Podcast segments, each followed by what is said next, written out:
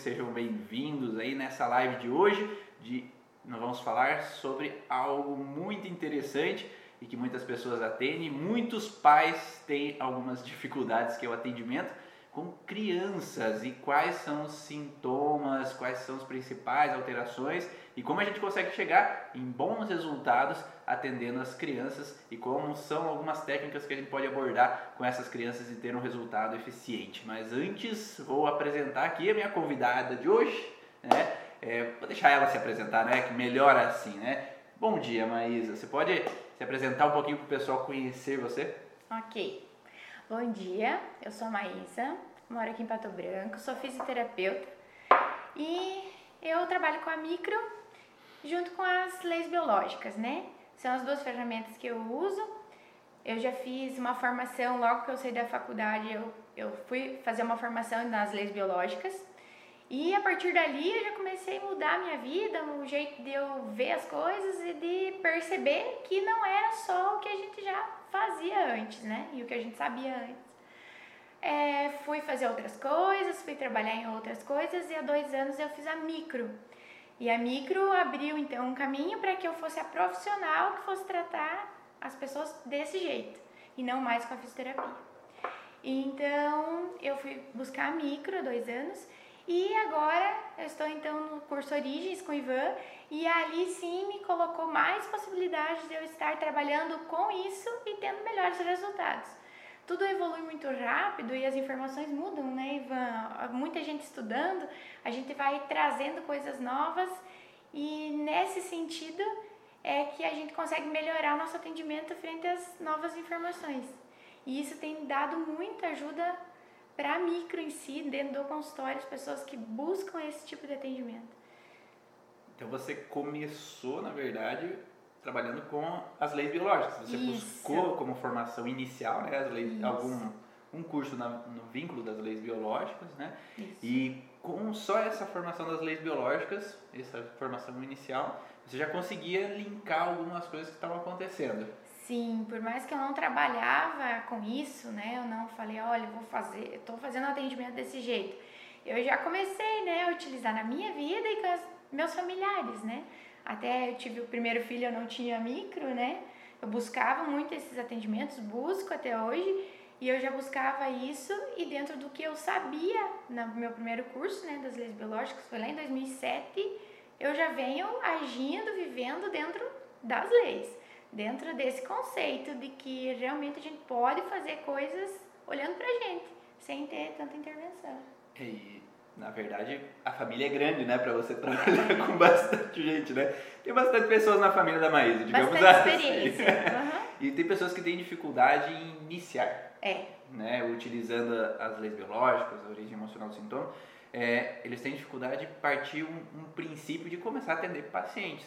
E no caso, às vezes, quando a gente tem familiares, às vezes a gente não precisa necessariamente atender eles, né? Isso. Mas o fato de, de a gente saber, ó, aquela pessoa está vivendo é, tal problema, aquela pessoa está com tal dor, tal sintoma, isso já começa né, a encaixar as informações. sim, dentro de uma conversa, né, junto com a pessoa, você com, ah, fiz, tô fazendo isso, tô estudando isso, ou vem, tá queixando no, no grupo, né, queixando alguma coisa, a gente vai, ah, mas não viveu isso, mas que tipo de situação que pode ter te estressado dessa forma, ou que já melhorou a tua vida de um problema que tu viveu? Então fica mais fácil de você entrar se você não levar isso como tanta responsabilidade ou pressão em atender. Então trocar uma ideia com as pessoas, elas vão gostando daquilo e vendo que tem sentido. Quando vê, tu tem pacientes já, tu tem clientes, tu não E, precisa. e tu pega uma segurança também, né? Sim. Porque ali com os teus familiares você já começa a utilizar da informação, né? E começa Isso. dando uma segurança que faz sentido mesmo. É, porque primeiro uma coisa é você estudar e, eu- e ouvir alguém dizer que isso é assim. Outra coisa é você conversar com a pessoa, viu, mas você teve isso? Sim, vivi isso. Daí você já pensa, nossa, acertei, faz sentido, dá pra mim continuar, estudar mais. Sim, tem relação, né? É, então, você falou que fez uma formação nas leis biológicas e agora está na segunda formação, certo? Uhum. É, qual é, por que ficar fazendo mais formações? Quem sou eu para perguntar, né? Eu já estou na sexta formação, né, das leis biológicas, mas é, por que você buscou uma outra formação? Eu acho que primeiro a questão das informações que a gente que mudam. A gente fica anos com uma, uma questão na, na cabeça, estudando e, e trabalhando isso, e quando você vê, muitas coisas mudam, não totalmente, mas que mudam algum conceito ou buscam nos mostrar mais coisas, né? É, para recapitular tudo, porque é uma coisa que a gente não decora, até é bom que não decore, né? Mas a gente não consegue, tem que buscar material. O material vem vindo mais atualizado, vem vindo com é, melhor didáticas também.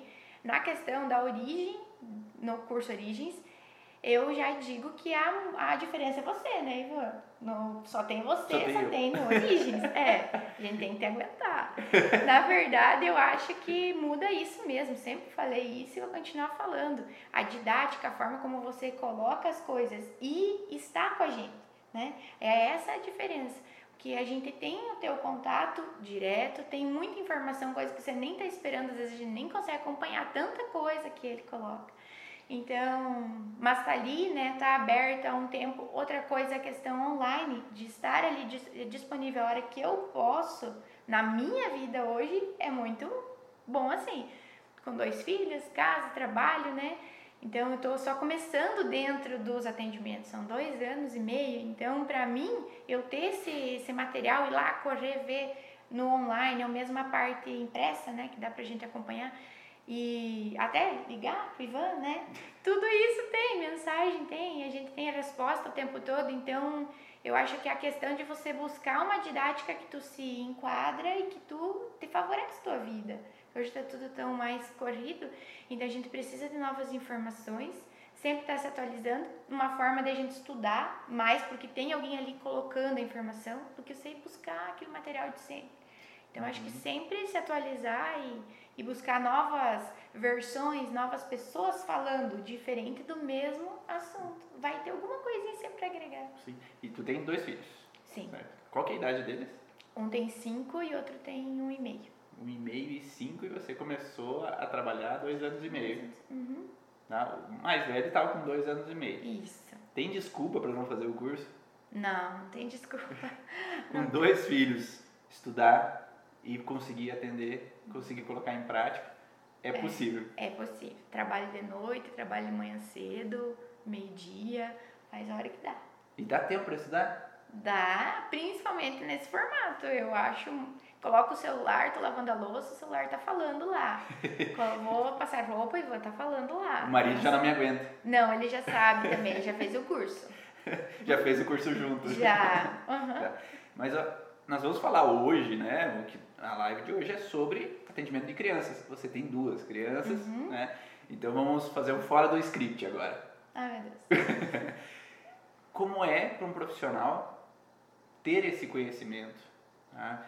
É, é possível a gente olhar para os nossos filhos com esse conhecimento? Ou você acha que profissional tem que somente enviar para outro profissional para atender? Ou é possível a gente já começar por nós mesmos como profissionais? Eu tenho uma de 5 e uma de 2 anos também, né? Então, é possível a gente olhar para os nossos filhos também e modificar nós mesmos algumas situações? Sim, é muito possível. Eu acho que até a questão de você intervir na, na situação, ela para frente. Antes você começa a moldar algumas coisas que estão acontecendo em casa, você começa a moldar o teu comportamento, ver diferente o teu problema, até mesmo antes de você pegar, vem aqui que eu preciso te atender. No caso da micro, né, que você precisa então que fica aqui, vamos fazer, deita, espera minutos, horas, né? Então é muito importante você olhar para eles e é muito possível. A gente muda o nosso jeito logo, logo eles estão agindo diferente. Nem sempre é fácil, né, Ivan? Eu tenho, a gente tem muita dificuldade em estar fazendo tudo muito certo, muito. A gente faz o nosso melhor o tempo todo. Eu digo para as mães que se você imaginar que isso aqui é o certo do teu filho, ele acredita em você. Então não tem nada que vai derrubar a tua teoria, não vai ter ninguém que vai dizer o contrário para ele, porque ele tem tua confiança. Então aproveita isso e leva para tua vida. Por mais que você esteja fazendo uma coisa assim bem estranha aos outros olhos, ou até mesmo você tá lá meio que se arrependendo, mas muda o teu jeito, na próxima tu vai fazer diferente. E olhando para as leis biológicas, tudo faz muito sentido. Faz sentido eu estar agindo assim com ele, às vezes com situações ruins, uhum. e tem muito sentido ele estar agindo daquele jeito. Então a gente tem que olhar primeiro por que, que ele pode estar sentindo, reagindo, tendo aquele tipo de comportamento. Eu já vou começar a mudar o meu jeito, vou tentar acomodar ele, deixar ele mais confortável para que ele também não sinta tanto. E aos poucos isso tudo vai se moldando. Precisou de ajuda? A gente vai na ajuda, a gente leva, a gente busca, porque às vezes o problema é tão nosso que a gente não, não quer olhar, né, Ivan? A gente cega, né? A gente fica ali bloqueado e não consegue realmente é, auxiliar os nossos próximos porque dói na gente, né, Isso. né? Algumas coisas. E realmente o, fato de a gente viver o que a gente faz, né? Então, quando é. a gente vive aquilo que a gente faz, porque se a gente trabalha com as leis biológicas, origem emocional do sintoma, a gente tem que colocar na prática aquilo que a gente usa no consultório. E quando a gente consegue colocar em prática, consegue entender, interpretar essas situações, é, é, muito mais rápido, né? Às vezes eu vejo que às vezes ah, um pai agiu de alguma forma, uma mãe agiu de alguma forma com o filho e ali ficou aquela situação ali no silêncio, a criança sofreu calada e depois lá de uns 20 dias daí as coisas melhoram, a criança tem o sintoma. Uhum. Quando a gente consegue interpretar isso, a gente consegue conversar com a criança mais rápido.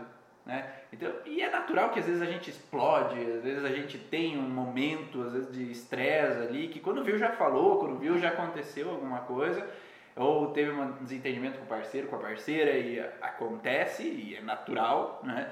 mas que quando a gente tem essa interpretação e consegue entender que aquilo, aquela criança viu de um jeito diferente, se assustou, ficou insegura, a gente pode logo em seguida conversar com ela. E essa conversa, esse diálogo faz ela relaxar. E ela não precisa ficar 20 dias lá tensa, em alerta com a situação, mas em algumas horas, um dia no máximo, a gente já consegue modificar esse padrão. É, hoje eu vinha com uma, um pensamento com relação à minha filha mais nova, que é, ela começou, ela teve tosse essa noite. Né? E quando a gente sabe que tem tosse, eu sei que tem algo acontecendo em determinados órgãos, determinados tecidos. Com relação a isso, quando ela acorda hoje de manhã, eu vou perguntar para ela: ah, o que, que aconteceu? O que, que te incomodou ontem, que você não estava legal? E ela já vem falando, porque ainda está recente. Uhum. Então ainda está na cabeça dela o que aconteceu, que ela não gostou. Não é uma coisa que ah, depois de 20 dias o terapeuta vai lá atender e às vezes é difícil lembrar o que aconteceu porque faz tempo que uhum. aconteceu. Quando está fresquinho ali, a criança consegue expressar mais facilmente. Quando a gente está estressado com alguma coisa, é. já está tá na nossa cabeça. Depois que a gente passa uns dias, a gente começa, às vezes, colocar para debaixo do tapete, né, aquela é. informação, e ela acaba sendo não, não tão clara para a gente também, como adultos, né, para criança mais ainda. Então, quando a gente consegue dialogar com a criança logo em seguida, é muito mais rápido o processo, e ela falou, eu já falei para ela, ah, então foi isso, então hoje a gente já vai acertar isso, já vai melhorar a situação, e a tendência é que hoje ela já não vai mais ter tosse. Né? Mas enquanto aquela criança fica no processo, ela poderia ter tosse durante um bom um tempo. Né? Uhum. Sem, porque às vezes eu não entendendo o que se passa, não entendendo que as emoções podem interferir no sintoma físico. Ah, não, ela está com tosse. Vamos levar para o médico porque tem alguma coisa acontecendo, que ela pode ter uma pneumonia, que ela pode ter uma bronquite, ela... e daí já fica na paranoia, né? É. E quando a criança entra numa sensação assim de que os pais não estão seguros com aquilo que está acontecendo, menos segura ela vai estar tá ainda. É, e daí acaba, às vezes, talvez intensificando aquele sintoma por consequência. Né? Mas vamos lá. Nós, eu falei um pouco do meu caso, mas tu também deve ter atendido várias pacientes, principalmente nesse caso crianças, que tiveram sintomas e você pôde ajudá-los também. Porque você falou dos teus filhos, que você já olhou para eles com, com, a, com a terapia, com a relação do entendimento. Mas tu tem algum caso que você acha bem interessante assim para o pessoal saber como que a gente pode também auxiliar se eles tiverem pacientes desse mesmo estilo de sintoma? Sim, eu eu acho que a gente vai, a gente vibra sempre na, na que é, naquilo que a gente gosta, né? Eu tenho muita, muito atendimento de criança. E um caso interessante, quando o Ivan falou, vamos falar né, sobre alguma coisa que eu quis falar sobre criança, eu já lembrei de um caso lá no início da minha formação de micro, que quem fez micro sabe que a gente tem a formação lá inicial E tem um período muito grande entre o primeiro módulo e o segundo. E a gente tem pouca ferramenta, essa parte mais de origem emocional dentro da micro naquele primeiro encontro que a gente tem. E eu vim, a gente precisa atender e todo um tempo para a gente pegar né, o jeito. E eu tive o caso de uma criança que tinha 7 meses e 15 dias no dia que eu fui atender essa, essa criança. Então, primeiro que eu não ia nem colocar muito a mão nela pelo fato de ela ser pequena, né? As crianças mais agitadas, a gente precisa ter um monte de jeito para poder atender eles. E eu fui, e quando eu cheguei lá, a mãe começou a me contar a questão da, da filha, eu já vi que cabia muito a gente interagir com as leis biológicas. Mas ela estava tendo um padrão direitinho, sempre a mesma hora, o mesmo sintoma. Então ela tinha 7 meses e 15 dias, e exatamente ao dia dos 7 meses dela de vida, ela começou a acordar de noite, ela ia dormir e acordava à noite com uma forte, um choro, um desespero, e eles achavam que era uma dor de barriga, uma cólica, de criança e tal. Mas ela passou sete meses sem cólica, né? E foi o segundo dia a mesma coisa, na mesma hora, terceiro, foi, foi. E aquele dia então eu tava lá e eu pedi para ela o que, que poderia ter acontecido naqueles dias e tal, e logo antes, até que a gente chegou na gestação. E ela tava tendo muitos problemas conjugais, né, com o marido. E a gente chegou aos sete meses de gestação dessa criança e ela teve um problema lá com o marido, ela recebeu uma notícia aquele momento da noite. E ela entrou em trabalho de parto aos sete meses de gestação. Ela disse que o que, que ela sentiu? Fortes cólicas, a barriga ficou dura, ela foi pro médico, o médico disse, você está em trabalho de parto, esse bebê não pode nascer agora e tal. Então eles controlaram para segurar a gestação dela, mas naquele momento o problema dela foi tão intenso e que o marido teve que dar apoio também naquele momento, ele era o certo é, complicado ali da história no momento, mas ele teve que dar apoio, teve que levar para o médico, foi. E eles tiveram esse problema, mas eles continuaram casados, né? Sempre com, tiveram um período separado. Quando ele voltou para casa, eles ficaram um tempo bem em casa. Aos sete meses de vida dessa criança, ela começa a ter. E no outro dia, próxima noite, no caso que ela dormiu, eu conversei com a mãe, a gente explicou, eu falei para ela que ela precisava dar segurança para a filha, que indiferente do problema que ela tinha tido com o pai e que dos erros que mãe e pai cometem naquele momento, que ela estava bem, que ia ficar tudo bem, que o problema não era com ela e que a mamãe tinha passado por aquilo na gestação, mas que estava tudo bem. Encorajei também essa mãe, mostrar para ela que ela tem escolhas e que naquele momento com a filha ela podia ajudar a filha, o marido podia ajudar a filha também, mesmo que eles não estivessem bem. E já na próxima noite ela não teve aquele padrão, o padrão foi quebrado. Então, assim, com a informação, mostrar que aquilo ali foi algo que não faz mais sentido. A gente viveu, foi difícil, mas passou. E que por mais que ainda a gente não esteja bem, o problema não é do filho, uhum. não é daquela criança. Ela não precisa ter uma dor intensa para ser para repetir o padrão ou repetir o sofrimento que a mãe viveu, né? Uhum. Foi essa, bem legal. E essa é uma questão bem interessante que às vezes as pessoas não conseguem é, associar, mesmo terapeutas, né? De que às vezes o que é vivido durante a gestação ele pode ser replicado como se fosse um ciclo de replicação, né? É, na mesma data relacionada à gestação. Então, ah, viveu aos sete meses de gestação. Ali é pontual, né? Foi aos sete meses que a mãe viveu Isso. a situação com o esposo. E aos sete meses de vida, aquela criança ela reativa. E não é qualquer horário, como você falou, né? Uhum. É o horário pontual da discussão do que aconteceu. E aquilo faz com que sempre naquele horário aquela criança reativa um alerta no corpo dela e esse alerta desencadeia sintomas físicos. E quando a gente consegue ser pontual e encontrar né, essa informação, como você falou, conversando com a mãe ali, você consegue modificar essa percepção. Porque, uhum. E por que, que é necessária a mãe? Às vezes tem um terapeuta que fala, não, eu atendo a criança sozinho. Não, mas como é que tu vai saber a informação se a criança é pequena? Como é que você vai é, tirar daquela criança, às vezes, uma informação que às vezes Importante. ela não consegue uhum. passar, né? E por isso que é interessante a mãe estar sempre junto. Né? Eu atendo até adolescentes, assim, com a mãe junto, muitas vezes, porque assim, quem conhece, quem sabe das histórias, é os pais. Porque às vezes ali na gestação, primeiros anos de vida, Sim. a criança não vai ter lembrança do que aconteceu. E quando a gente traz à tona aquela informação, o processo é mais rápido, né? tende a, a fluir de uma maneira mais bem interessante. E essa, esse entendimento para a mãe também, para ela faz sentido, né? Porque daí, ah, por isso. E daí quando ela entende, ela relaxa.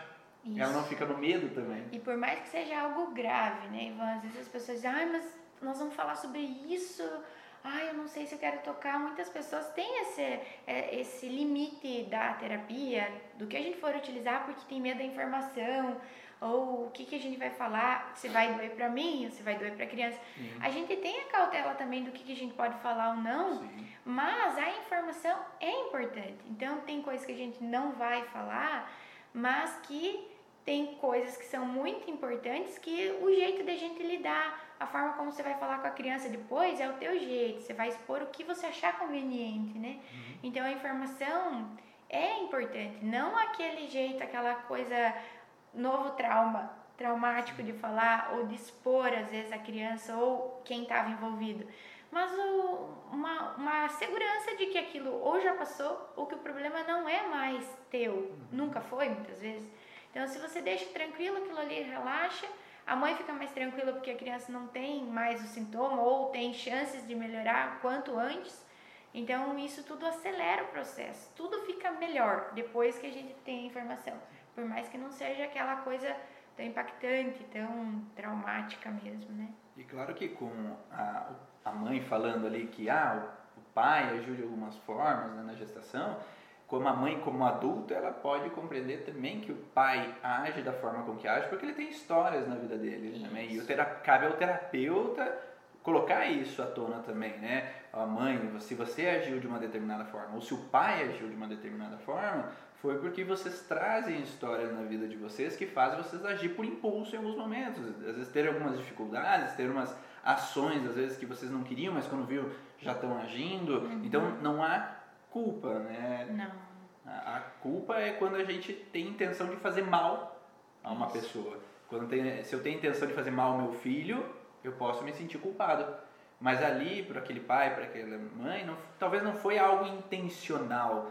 Foi por impulso. Quando eu vi, eu já falei. Quando eu vi, já agi da forma com que agi. Então, às vezes, eu atendo várias crianças que às vezes o pai ele tem dificuldades em realmente ficar calmo, ficar tranquilo, passou por uma coisa no trabalho quando vi já explodiu, passou por alguma situação aqui ou ali, ou mesmo tem dificuldades na mãe ou o pai no relacionamento conjugal, e às vezes não é por eles, mas porque já na história da família existe padrões de bloqueio com relação à sexualidade, com relação a casamento, com relação a filhos. Então é importante os pais compreenderem que eles fazem o melhor que podem. Né? Então, se eu tive a intenção de fazer mal, daí sim pode se culpar, né? Uhum. Mas se não é intencional, quando vi já falei, quando vi já fiz, eu não tive a intenção de fazer, não se culpe, porque você fez o melhor que tu podia dentro do conhecimento e dentro das tuas limitações. Às vezes quando a gente coloca a informação, muitas mães questionam, né? Ah, eu que fiz isso para o meu filho, ou ai, por causa da minha mãe, por causa da minha sogra, que agora. Não, gente. Não é nesse sentido que a gente vai colocar a informação é a gente ter um conforto de que tem explicação para que eu passe a melhorar. É a evolução do sintoma, a evolução daquele processo. Eu dei essa oportunidade sabendo o que foi que aconteceu. Você, mãe, deu uma oportunidade para teu filho melhorar, evoluir e talvez não passar mais por essa situação. Mas a culpa daquela situação de quem viveu foi a mãe, quem viveu foi a avó, quem viveu foi o pai, que muitas vezes aparece né, dentro da avaliação, não é no sentido de ter um culpado, um responsável, e sim alguém que iniciou esse processo e que não queria estar vivendo aquilo também. Sim. Porque quando a gente vai para as leis biológicas, o impacto inicial sempre é inesperado. Quem que faz alguma coisa é por, né, querendo inesperadamente. Se eu como mãe tenho uma reação, o meu filho está achando que aquilo ali é, é inesperado, é uma surpresa. Minha mãe ter uma reação dessa, ser mais agressiva, dar um grito lá, por mais que ela sempre grite. Mas não é um, uma questão que ela queira gritar para assustar essa criança. A mãe também tem a história dela, ela também precisa às vezes gritar por algum motivo dela na infância, por algum motivo da mãe na infância, da avó no caso. Então a gente tem que entender as pessoas. Eu acho que a terapia traz esse entendimento, a gente suportar algumas coisas, entender para a gente melhorar. Não para a gente colocar culpa em alguém. Se eu estou vivendo isso, meu filho está vivendo isso, eu preciso olhar para aquele ambiente. Tem várias histórias ali. Tem pelo menos o pai e a mãe.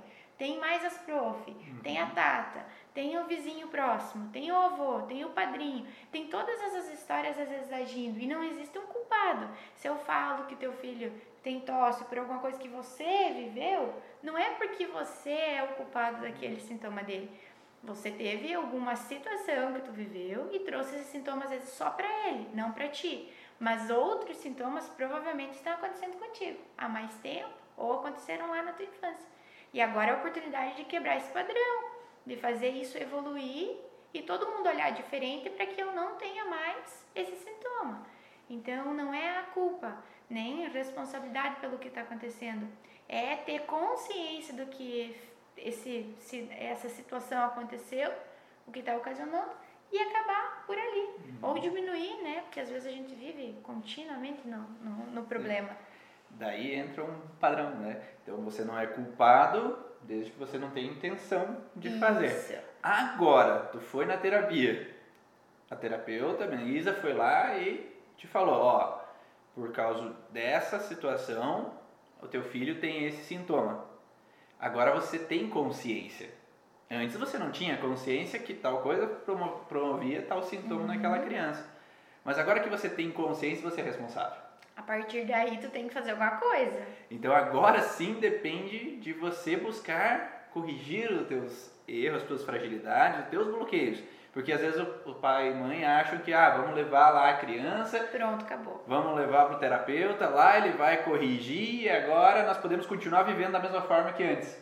E se o conflito está relacionado a um padrão de ação repetitivo dos pais que estão fazendo algo que dando problema, dando discussão, acontecendo alguma coisa que está atrapalhando aquela criança estar em harmonia, agora sim é responsabilidade dos pais também buscarem cuidar deles mesmos né, Isso. Maísa?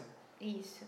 Porque os pais têm essa, essa dificuldade, às vezes, de olhar que o, o problema não está só, às vezes, na atitude daquele momento, está num comportamento e numa coisa que às vezes você está trazendo da tua família, da tua história, da, das tuas fases. Então, se você tiver essa noção de que você também precisa se cuidar, você precisa tratar os seus traumas, os seus bloqueios, as situações que também fizeram você sofrer, você, e que está transmitindo para um próximo, ou que você mesmo está vivendo, tudo isso vai se desarmar, vai ser um pouco mais rápido. Então, em vez de você pegar uma plantinha e podar lá as pontinhas, você vai mais embaixo, você vai no caule. Às vezes você não acha a raiz, porque é, não vai tratar o seu bisavô, mas você tendo consciência que a raiz lá, o seu bisavô é o problema, você vai sentir mais tranquilidade em viver e dar novos galhos, dar novas pontinhas de, de folhas e flores muito mais bonitas. E tranquilo. Então, os pais precisam também se tratar. Todo mundo que está abaixo, que veio antes, tem uma carga um pouco maior. E a, a terapia, essa questão da, da, nossas, das leis biológicas, da própria micro, é muito recente, né, né Ivan? Então, é, os nossos filhos hoje estão recebendo muita informação, muito toque, muito tratamento em função disso, muita cura.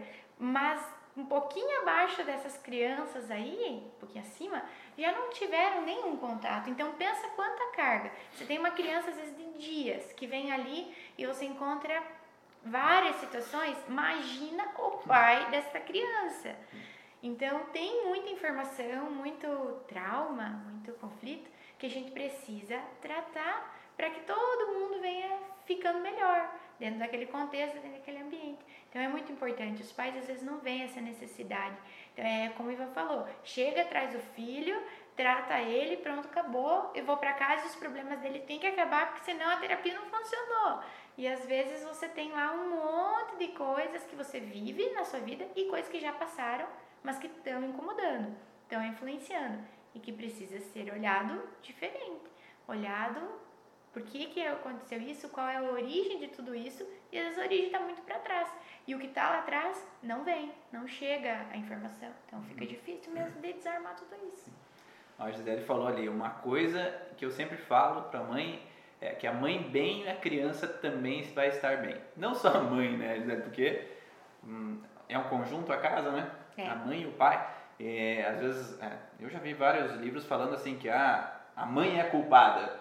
E calma lá, né? Não é bem assim. Tem sim uma associação sim, mais forte do vínculo mãe-filho, mas o pai está ali também. E o pai, às vezes, é um responsável de trazer a mãe não ficar bem. É.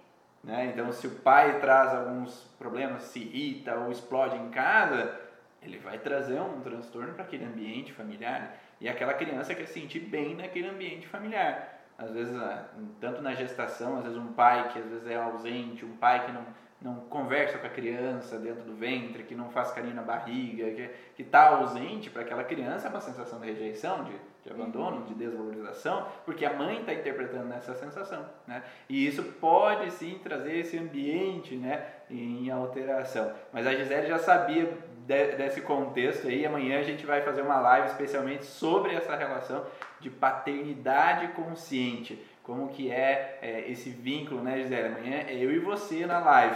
Vamos falar sobre paternidade consciente, sobre qual é a influência do, da, do vínculo dos pais nessa atribuição com relação às crianças. Então, tá dando para entender essas informações aí, dá um, um, joinha aí, dá um like para a gente saber se está dando para entender, se está fazendo sentido para vocês, só para a gente saber se a gente está no caminho certo, para a gente continuar aí dando mais informações. É, e aí a gente consegue saber se o feedback de vocês, se está dando para ouvir direito, se está tudo ok, se está tá ficando legal, tá? É, com relação ali, você falou também no final, e a gente vai nessa live mais longe, hein?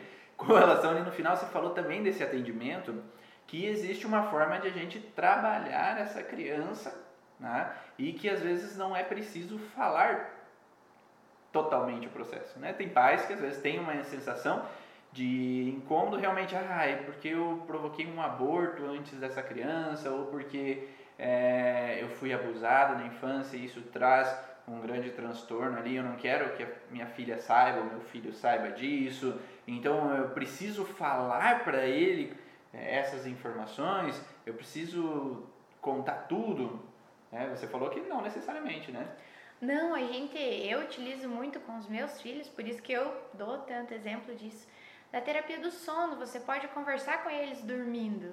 É o momento em que você tem para falar com aquele adulto que existe lá, né, Ivan, que vai entender que você estava frustrado também quando você errou, ou aquilo que realmente aconteceu tem aquela essência, não a distorção de quando a gente se coloca culpa ou coloca culpa em alguém.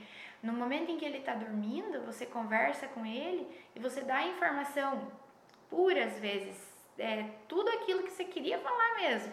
E ele vai entender aquilo e vai assimilar e não necessariamente vai lembrar no outro dia. Ou que ele vai contar a vida inteira a história de que houve um aborto, que minha mãe fez isso, que minha mãe teve esse erro, meu pai fez isso para minha mãe. Então, na, na hora do sono, a gente utiliza a informação que você quiser, a inteirinha, aquelas 100 cortes.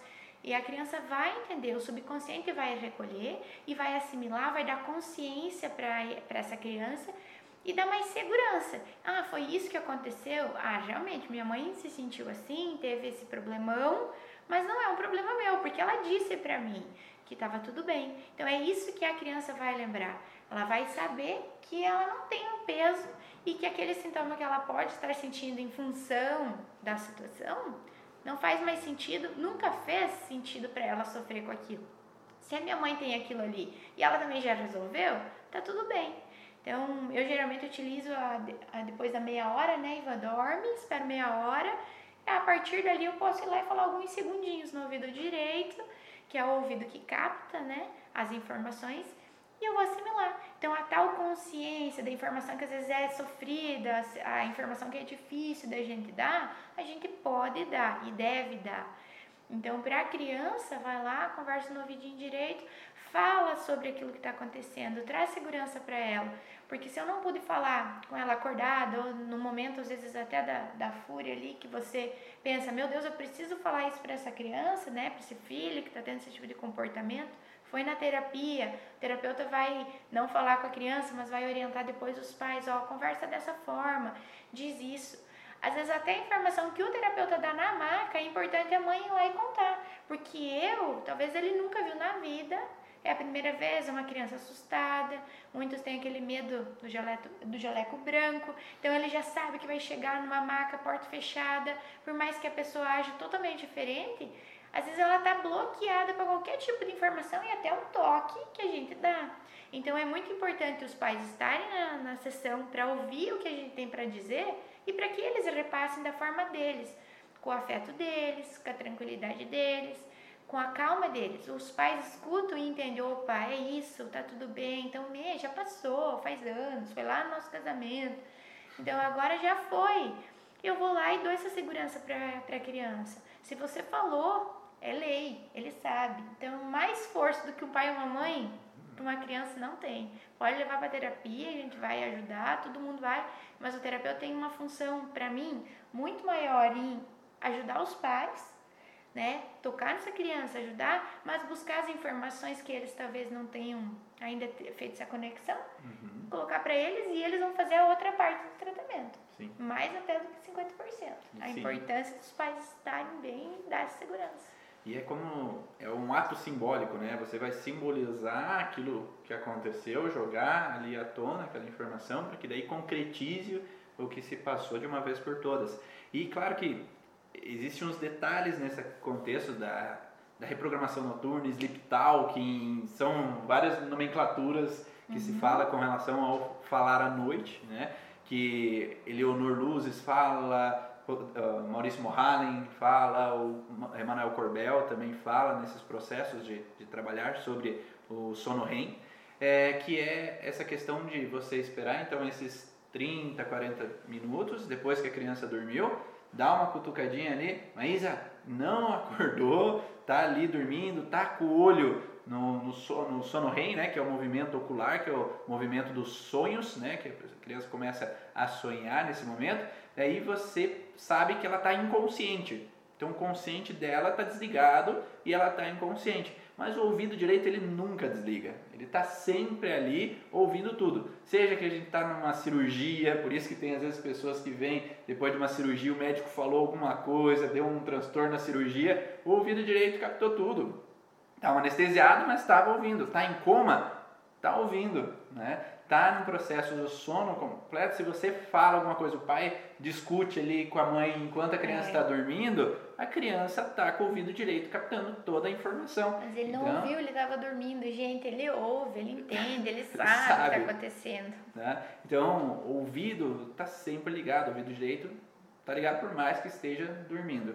Agora, a mãe chegou lá para conversar, o pai chegou lá, não necessariamente tem que ser a mãe, Pode ser o pai, se o conflito é do pai, por que não o pai falar, né? Porque daí o pai falando dá mais autoridade perante aquilo que foi vivido. Ah, o pai agiu dessa forma, então me desculpa, o pai não quis fazer isso, né? Então o que, a gente faz? Um, um, um laço de história ali, né? Para conversar com a criança. Primeiro se fala tudo o que aconteceu, sim, se possível falar tudo, né? Então, ah, eu digo assim, uma coisa que eu aprendi com a Vera Boy, que é, é psicóloga, trabalha com a constelação familiar, trabalha com as leis biológicas também, é que se no inconsciente daquela pessoa está escrito já o que aconteceu, só tem um ponto de interrogação sobre aquela informação, ainda tem alguma dúvida, tem alguma coisa que travou ali com relação é, àquela situação, é, se eu falo assim,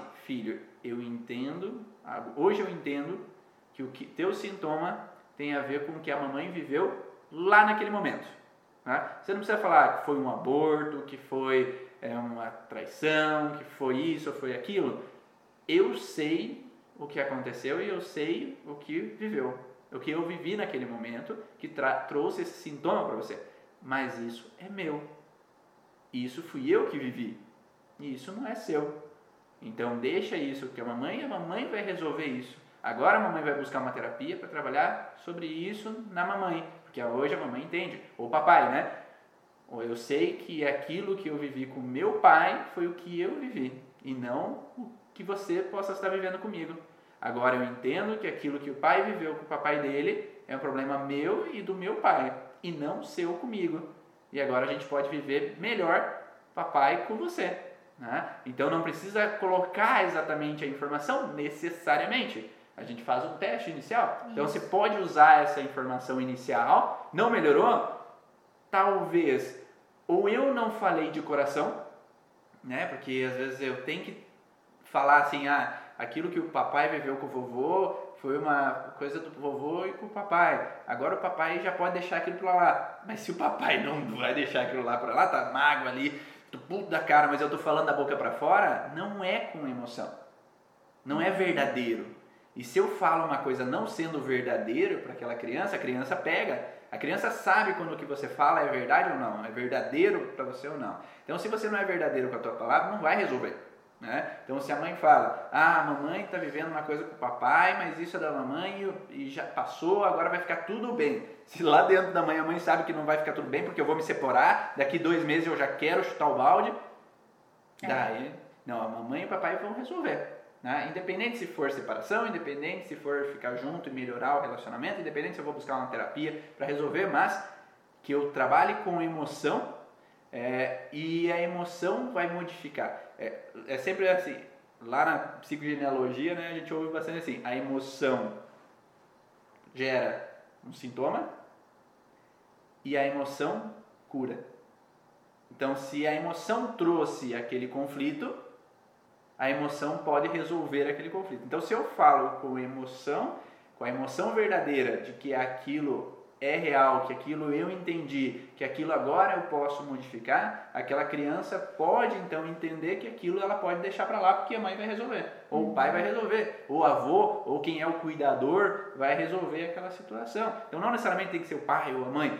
Se ah, é, é, aquela criança fica com o avô, ou aquela criança é adotiva e tem o pai adotivo, ou a mãe adotiva. É, aquilo que você viveu foi com a tua mamãe biológica. Né? Eu não sou ela, eu sou sua mãe do coração, mas eu quero ser sua mãe e fazer o melhor possível que eu posso te dar. A sua mamãe fez o melhor que ela podia, porque às vezes a mãe adotiva geralmente tem uma raiva da mãe biológica, é. aquele medo de que a mãe vai aparecer, a mãe biológica, e vai me tomar o filho de mim. E não, a mãe é acolhida. Né? A mãe fez o melhor que ela podia. Tanto é que ela não abortou aquela criança. Isso, ali eu, eu sempre falo que em, em, gestações, às vezes indesejadas, daquelas que foram adotadas ou daquelas que permaneceram na família, que ali a gente tem uma escolha. Porque diferente de mim, que eu caso, eu me, me projeto, planejo tudo para me engravidar, eu quis muito aquele filho. Como que eu vou, depois que ele nasce, achar que eu não deveria, ou depois que eu engravidei, achar que não deveria? Aquela pessoa que engravidou indesejadamente, ela teve a escolha, porque ela poderia, se ela quisesse a escolha dela, o corpo poderia dela, ela poderia né? ter abortado. Ninguém ia ficar sabendo se ela não quisesse contar. O problema era dela, talvez ia ter que tratar depois, né, Ivan? Mas naquele momento, ela escolheu, gente. Então, assim, ah, aquela gravidez foi indesejada, mas ela foi acolhida. E ela teve uma evolução, ela teve um, um fim até o nascimento. Então, a partir dali, a melhor coisa que a gente pode fazer pelo filho foi a vida. A partir dali, precisa ser dado um, um prosseguimento. Se for é, adotado ou ficar na família, o importante é que seja bem acolhido, né? E resolvido todas essas questões. Estando em outra família ou na mesma, resolver a situação que aconteceu lá para trás. Né? Eu tenho um caso de uma criança que foi adotada e que durante a gestação da mãe biológica, que a mãe adotiva conhece a história, a mãe sofreu muitos ataques, né? Até mesmo ameaças de morte, né? Por, por ser rodeada de muitas pessoas, de homens alcoólatras que, que judiaram muito dela, assim, né? Então ela teve muitos ataques físicos e, e morais. E ela teve o filho, né? Teve e optou doar. E a mãe é, que recebeu, a mãe do coração, né? Trouxe essa criança para mim com alguns meses é, com muitas febres, sempre febres, sempre febres e sintomas respiratórios, de infecções ou mesmo gripe, gripe constante, nariz escorrendo e muita febre. E dificuldade de dormir também. E ela fala que os sintomas aconteceram logo após o nascimento do, do bebê e depois passou um momento meio complicadinho, mas muito intenso após a vinda para casa dela. E aí a gente vê a resolução dos problemas dele. Se ele teve muitos medos, a mãe sofreu muito ataque físico, moral, lá na, na gestação, é muito, é muito é, comum que a criança depois tenha esses sintomas, né? De, de gripes, de alerta do sono. Quem que vai dormir sabendo que tem alguém, às vezes até o teu parceiro ali que tá te agredindo, que já te agrediu? Quem que vai dormir, gente? Se ele passou tudo isso na gestação, ele veio, por mais que ele veio para outra família, ali se resolveu o problema dele, ele vai sofrer ainda o alerta, até que ele entenda que aquele pai e aquela mãe que ele não via antes não vão fazer isso com ele. Uhum. Se ele continuasse na família dele, talvez ele tivesse até menos sintomas, mas ele ia estar no alerta, ele ia sentir aquele, aquela insegurança junto com a mãe do tempo todo, ou das lembranças da gestação. Então, quando a mãezinha dele trouxe, o que, que eu fiz? É explicar para ela que ela precisava acolher essa criança e mostrar que os problemas que ela viveu lá aqui não iam acontecer. Que o que ele viveu na gestação, a mãezinha dele fez o melhor que ela pôde, porque ela já devia ter outros filhos, ela já tinha uma história complicada, né, muita, muita agressão com ela e ela, ela preferiu né, colocar esse filho em um lugar melhor. Uhum. E por falta de condições, não sei o porquê, mas toda aquela situação que ele viveu foi real, ele viveu junto com a mãe, ele estava junto, né? Então ele também levou todas as cacetadas da vida. Quando ele veio para a família dele, onde ele viu que estava tudo bem, que era um terreno seguro, ele começou a ter sintomas de resolução, que a gente chama, né? A tranquilidade do problema antigo veio e trouxe sintomas. Então precisa ser olhado, é, a gente tem que olhar para isso e tranquilizar essa criança, para que ela passe logo por aquele sintoma, que seja respiratório, as febres constantes, né? Aquela necessidade de proteção foi algo muito vital para ele. Então, o tempo todo que ele vai tendo reconhecimento, que ele vai tendo carinho, que ele vai tendo uma caminha boa para dormir, um silêncio para ele dormir, ele vai tendo essa necessidade de recuperar os tecidos que antes estavam na fase ativa. Então, ele, ele tem o sintoma depois que passa. E ali é a hora de a gente colocar a informação e dizer, viveu isso? Já não tem mais. Acabou. Nós, pais, né? Os pais ficam mais fortes, falar, nós não vamos fazer isso, nós não temos isso aqui em casa e você vai ficar bem e a gente ama você e tá tudo bem. Então precisa ter isso para que os sintomas acabem. Então não é uma criança, ah, ele tem bronquite, vai ter bronquite a vida inteira, é muito resfriado, tem imunidade baixa a gente precisa tratar então isso. E muitas vezes a, a imunidade, todas essas questões que vem vindo, é só uma situação muito difícil que foi vivida antes e que ainda não está consciente. Sim. Não foi colocada a tranquilidade final para essa criança. Para, chega de alerta, tá tudo bem, vai passar. Tá fazendo sentido para vocês? Vocês estão assistindo aí? Se está fazendo sentido, dá um ok aí só para a gente saber se, se essas informações estão ajudando é, cada vez que a gente vai falando, vai surgindo novos exemplos na cabeça? Muito. né? Porque tem muitos pacientes que vêm. É, nesse caso de adoção, eu tive um paciente é, com relação é, uma criança carente mesmo, de uma família carente que eu atendi é, no trabalho voluntário que eu faço. E essa criança carente, ela tinha então esse contexto de ser adotada por uma família. Só que qual é o detalhe? Aquela criança ela tinha vários transtornos emocionais. Então ela era agressiva, ela foi expulsa de vários colégios, ela tinha contextos onde que a primeira e segunda família não quiseram ficar com ela e agora caiu numa outra família ali e essa família já estava à mercê de, de internar essa criança num local psiquiátrico mesmo, de tão agressiva que era essa criança. Né? E daí a gente começa a pensar, né, se ela está continuando com o processo, alguma coisa ainda está sendo vivida. Né? E o que, que a gente começa a observar quando a gente atende nesse sentido? É que aquela criança viveu da mesma forma que você falou a, da tua criança ali, que agressões na, na gestação, a mãe sofreu grandes transtornos, abandono, foi agredida pelos, pelo parceiro, então a mãe biológica, né? E essa criança foi doada. Só que alguma coisa estava fazendo com que aquela criança não saísse do alerta. Então ela trouxe todo esse alerta anterior na gestação, só que agora ela continuava associando que o pai é um perigo e a mãe é uma vítima. Né? E a mãe é adotiva e o pai é adotivo. Né? Então, quando a gente começa a olhar, vai olhar as possibilidades do que já aconteceu lá atrás, principalmente se a gente tem algum método que usa, então transgeracional, para trabalhar em cima do processo, a gente encontra que a mãe tinha sido abusada, a mãe biológica, ah, o pai era agressivo e que trouxeram esse tipo de padrão. Só que aquela criança veio então para essa nova família sentindo cada vez que a mãe não estava bem, alguma coisa estava acontecendo, eu tenho que proteger a mãe. Então, tanto é que ele era mais apegado à mãe adotiva do que com o pai, o pai ele rejeitava, e tem que ficar armado com o pai, porque o pai pode gerar uma agressão. Aí surge a, a hora de pensar em atender o pai e a mãe adotivo.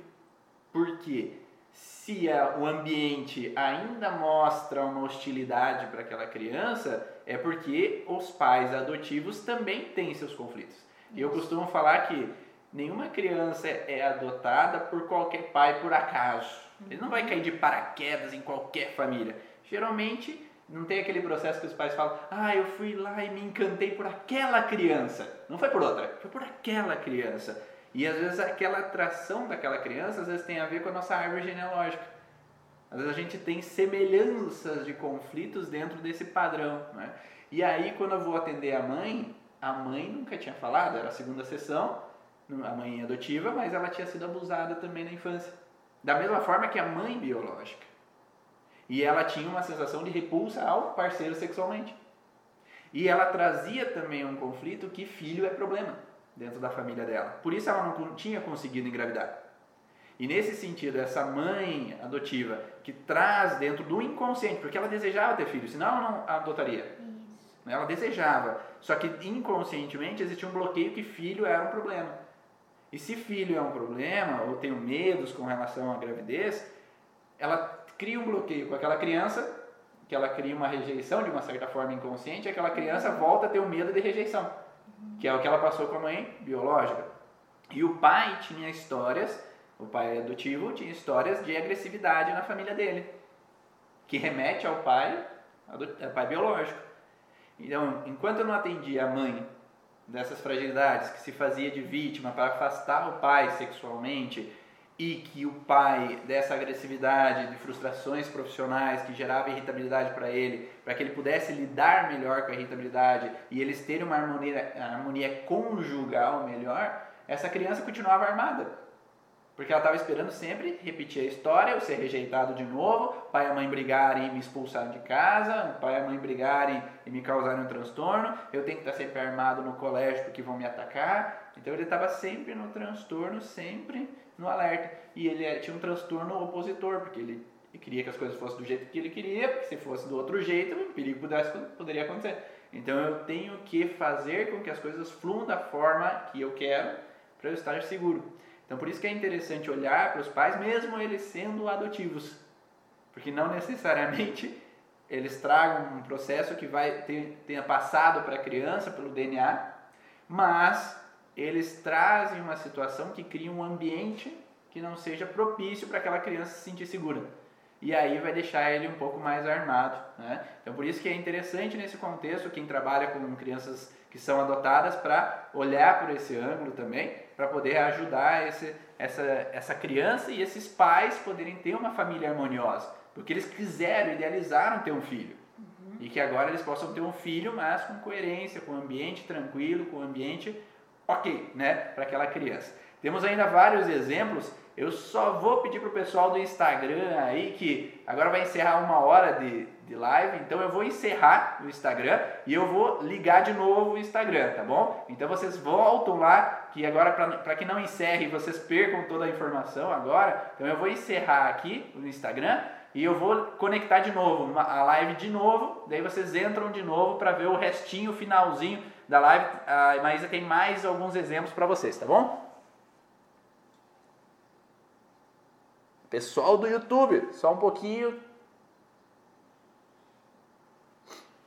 Que a gente vai falar ainda de alguns exemplos sobre o sono. Como trabalhar alguns pacientes com o sono. E, e aí a gente vai falar como é possível a criança que tem algumas alterações durante o sono, ela melhorar às vezes com sessões, uma sessão, duas sessões, e a gente poder ter resultados mais eficientes ali com relação ao atendimento utilizando a origem emocional dos sintomas. Então, nós falamos sobre várias coisas já, como nós falamos, vai surgindo algumas outras possibilidades na nossa cabeça, vai surgindo outros exemplos de pacientes e são vários os pacientes que, que nós temos com relação à criança, com relação a experiências para passar. E aí falamos então do sono REM, né, de, da, da correção, da reprogramação durante o sono, que ajuda com que a criança tenha uma consciência. Então a gente pode falar diretamente aquela situação que aconteceu para a criança, para que ela tenha consciência, e geralmente tem um cronograma, né? Então a gente fala é, o que aconteceu, ou simplesmente falar, ó, eu sei porque você tem agora tosse, agora eu entendo, né? mas isso foi o papai, foi a mamãe que viveu, isso já passou, isso foi você que viveu no colégio, isso, isso e aquilo, né? Mas, então geralmente a gente coloca o mas como um ponto ali, ó. Mas significa que apaga o que passou, mas agora você pode ficar tranquilo, você pode se sentir seguro que isso é do papai e da mãe, o papai e a mãe vão resolver. O mas ele corta aquilo que já passou. Então é interessante utilizar do mas como um ponto ali que deixa o passado para trás e agora começa a criar uma nova história. Tá? Que agora você pode se sentir seguro porque a mãe entende, a mãe compreende e agora podemos ter uma vida mais tranquila e mais segura agora, que você pode ficar calmo, pode ficar tranquilo, agora você pode tirar boas notas, seja o que seja o padrão né, conflitivo. Só é interessante então colocar com o coração, é falar realmente o que faz sentido, o que é real desse contexto de informações é, e dar segurança para essa criança a partir de então. Então eu sei que eu, nós vamos fazer o possível para que tudo fique bem. Por mais que lá na tua cabeça, assim, talvez o bem seja uma separação, por mais que o bem seja é, isso ou aquilo com relação ao casamento do pai e da mãe, ou isso ou aquilo. Mas que seja verdadeiro que você vai fazer o melhor possível para o teu filho. Né? Para que daí seja é, coerente para ele ali naquele momento. Ah, pode uma enfermeira ou um fisioterapeuta atendendo na UTI falar no sono REM, será? a informação vai estar ali, né, Ivan? Exato. Então, se aquele terapeuta tem consciência, sabe o que aconteceu, ou utiliza micro, utiliza crânio sacral lá na UTI e tem consciência daquilo que passou, sim, é possível falar. Claro que vai ser muito mais coerente, a coerência para aquela criança com relação à mãe ou pai, vai, vai ser muito mais coerente. Mas, por que não? Né? É, e muitas vezes a criança, por exemplo, que já está internada lá, já está na UTI, talvez não tenha nenhum contato ainda com os pais, né? Porque não, não deu tempo lá de segurança. Se alguém que estiver perto é a pessoa que está mais de convívio com ele. Então, assim, a pessoa que está perto tem a informação, os pais já buscaram, os pais sabem, ou não sabe de nada, mas aquele terapeuta, aquela, aquele profissional tá lá e conversa com eles assim, olha, eu tô aqui para te cuidar, o papai e a mamãe me deixaram aqui, o papai e a mamãe estão ali, eles só não estão conseguindo estar nesse momento contigo, porque eu ter, a pessoa, né, o profissional que está lá, colocar a segurança de que os pais não abandonaram, de que já é o suficiente, né, Ivan? Às vezes não sabe aquilo ali que é exatamente, ah, você está aqui por um problema cardíaco e o teu conflito é esse. Não sabe disso, não precisa saber mas no sentido de dar segurança para a criança. Você está aqui porque é necessário e a gente vai te cuidar, ter alguém que é a segurança para ela. E os pais estão ali, estão loucos para ver você, querem muito ver você e tal, mas eles deixaram você com a gente. Uhum. Então é, é seguro para você ficar aqui. E isso também vai diminuir muito as sensações dessa criança depois, porque a hora que chegar no colo do, do pai e da mãe, às vezes vai ter que voltar para o internamento, porque teve outra coisa. Sim. Resolveu o problema, outro tipo de sintoma. Então é muito importante mesmo. Se tem alguém aí que trabalha com UTI neonatal, ó, bom estudo de casa, hein? Trabalhar com a criança ali para ressignificar o conflito dela, às vezes dentro da UTI, uhum. trabalhando esses contextos e a gente talvez vê nesse contexto até dos batimentos cardíacos, uhum. qual, porque está tudo sendo monitorado ali. É. Será que tem alguma alteração quando é falado essas coisas, quando é encontrado esse DHS, o conflito? Será que a criança modifica esses é, batimentos cardíacos, modifica a alteração da oxigenação, alteração da glicemia? é, seria uma coisa interessante para se observar. Então, quem trabalha com UTI aí, dá uma pensadinha aí e eu estou à disposição, né? Então, quem sabe a gente pode fazer um estudo sobre isso, porque o que está faltando é dentro da origem emocional do sintoma, dentro das leis biológicas, é realmente colocar isso em prática, fazer estudos científicos que possam demonstrar que isso é real isso é funcional e realmente desencadeia melhoras. E quem sabe, quem está disposto aí a, a usar dessas ferramentas para fazer pesquisa, bora lá, vamos lá. Então,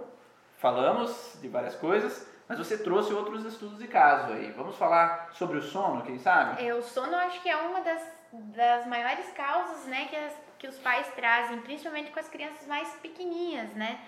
Então a gente vê muito, muito disso por N motivos. Então, ah, por que, que meu filho. Qual que é o problema do sono? Gente, o problema do sono é tudo. Tudo pode ocasionar um problema no sono, né? Mas, por exemplo, um caso que eu achei muito interessante, que foi muito com a conversa e com a interação da mãe com essa criança, dentro das informações que eu passei, que também foi uma sessão em duas semanas a criança mudou totalmente o padrão. É... Peraí, peraí. É possível trabalhar com uma sessão? Sim, é possível. A gente está tratando com uma criança que precisa de segurança. E a segurança muitas vezes é só você se entregar, você dar de coração aquela informação e acaba. Muitas vezes, né, Ivan, a dúvida é quantas sessões eu preciso para melhorar? Vai depender, porque eu tô aqui para ajudar, mas eu sou uma ferramenta e você é outra. Você precisa aceitar nem sempre concordar muito com o que a gente fala, né? Porque as pessoas às vezes não concordam muito. Mas ela aceitou aquele tratamento e ela é, tornou consciente de alguma forma aquela informação, ela vai melhorar. Às vezes aos poucos, porque ela precisa dar os passos dela junto com a consciência, que ainda não aceita. Então ela precisa ir. A criança, ela é, ela é muito mais aberta a tudo isso. Então, se os pais trouxeram, sabem que muitas vezes é descarte, né, a terapia, né? Então, depois que eu tentei tudo, eu levo na terapia. Sim. Mas ele já tá ali pensando, isso aqui tem que dar certo.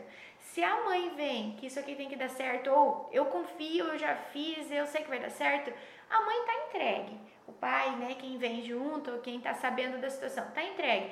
Você coloca a informação, ele vai para casa e vai fazer. E os pais ajudam, a gente consegue informação dentro da avaliação e dos conceitos, né, que a gente estuda, mas a mãe sabendo daquilo, ela quer, ela vai trabalhar em prol. A criança ela não tem tanto limite. Os adultos colocam muitos mais limites do que a criança. Então, se o pai está bem ali, sabendo a informação e quer ajudar, é muito rápido. Muitas crianças difícil voltar com o mesmo sintoma, do mesmo jeito. Às vezes ele tem coisas que são estão encaixadas ali, tem coisas que se ramificam. Então a gente precisa um tempinho para trabalhar. Mas muitas coisas em uma sessão a gente melhora porque ela está aberta àquilo, os pais querem fazer aquilo dar certo e todo mundo trabalha né, nesse sentido.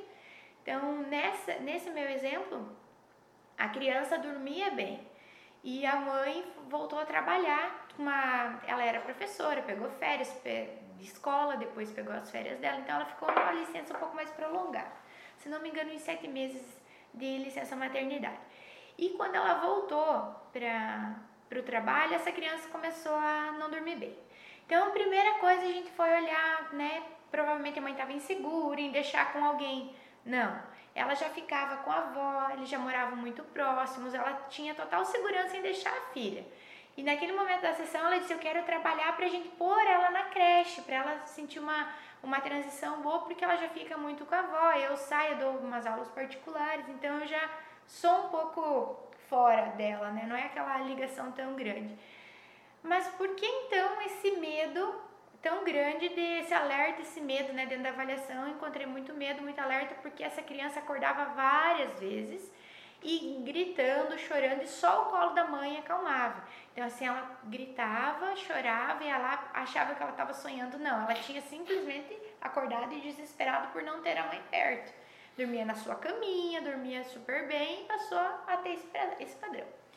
Então, a mãe acalmava e tal. E eu pedi para a mãe: então, por que, que ela busca só você? Qual é o medo? Qual é o alerta que você tem? Porque muitas vezes o, a gente já não sabe mais se é o filho que acorda a mãe ou se é a mãe que acorda o filho.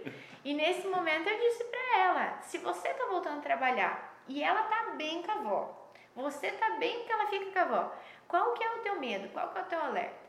E fomos buscando outras questões. E dentro da conversa, ela comentou que o marido que trabalhava numa empresa familiar tinha, eles tinham fechado essa empresa.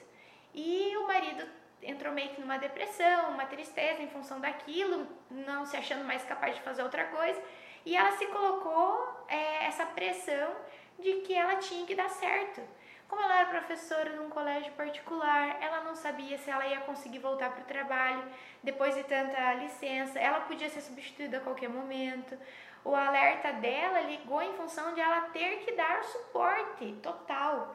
E nem tanto a questão financeira, mas é, ela vem de uma história de uma, de uma família toda independente. Ela é uma, uma mulher canhota, então ela vai atrás das coisas, ela faz acontecer. E com um marido que trabalhava numa empresa familiar. A gente já vê que ele é mais submisso, porque provavelmente tem pessoas acima dele, o pai, por exemplo, né? Nesse exemplo. Então, quando ela se vê tendo que buscar, ela já não vai mais olhar para qualquer outro tipo de. Então, precisa ficar com a avó sim, precisa ir para a creche sim. O problema da filha não ia ser esse. O problema ia ser o alerta da mãe, o medo de que se não desse certo quando eu volto.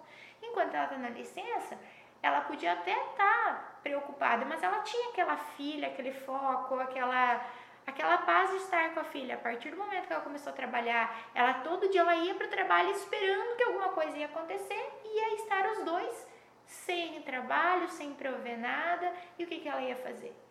Então, eu colocando isso para ela, porque ela já veio dizendo assim: ó, eu voltei a trabalhar, ela não dormiu mais, ela já foi com aquele padrão, com aquela coisa. Isso ela já tinha identificado e a filha continuava não dormindo. Então, se a mãe identifica e traz a tranquilidade para ela, às vezes não vem para terapia e resolve, né, Ivan? Sim. E ali ela não estava encontrando. Quando a gente passou para esse lado de que o medo dela estava em ela não ser suficiente, em ela não dar conta, em ela não conseguir aquilo que ela queria dentro do trabalho, ela desarmou. E naquele momento ela disse para mim: "Claro, faz todo sentido.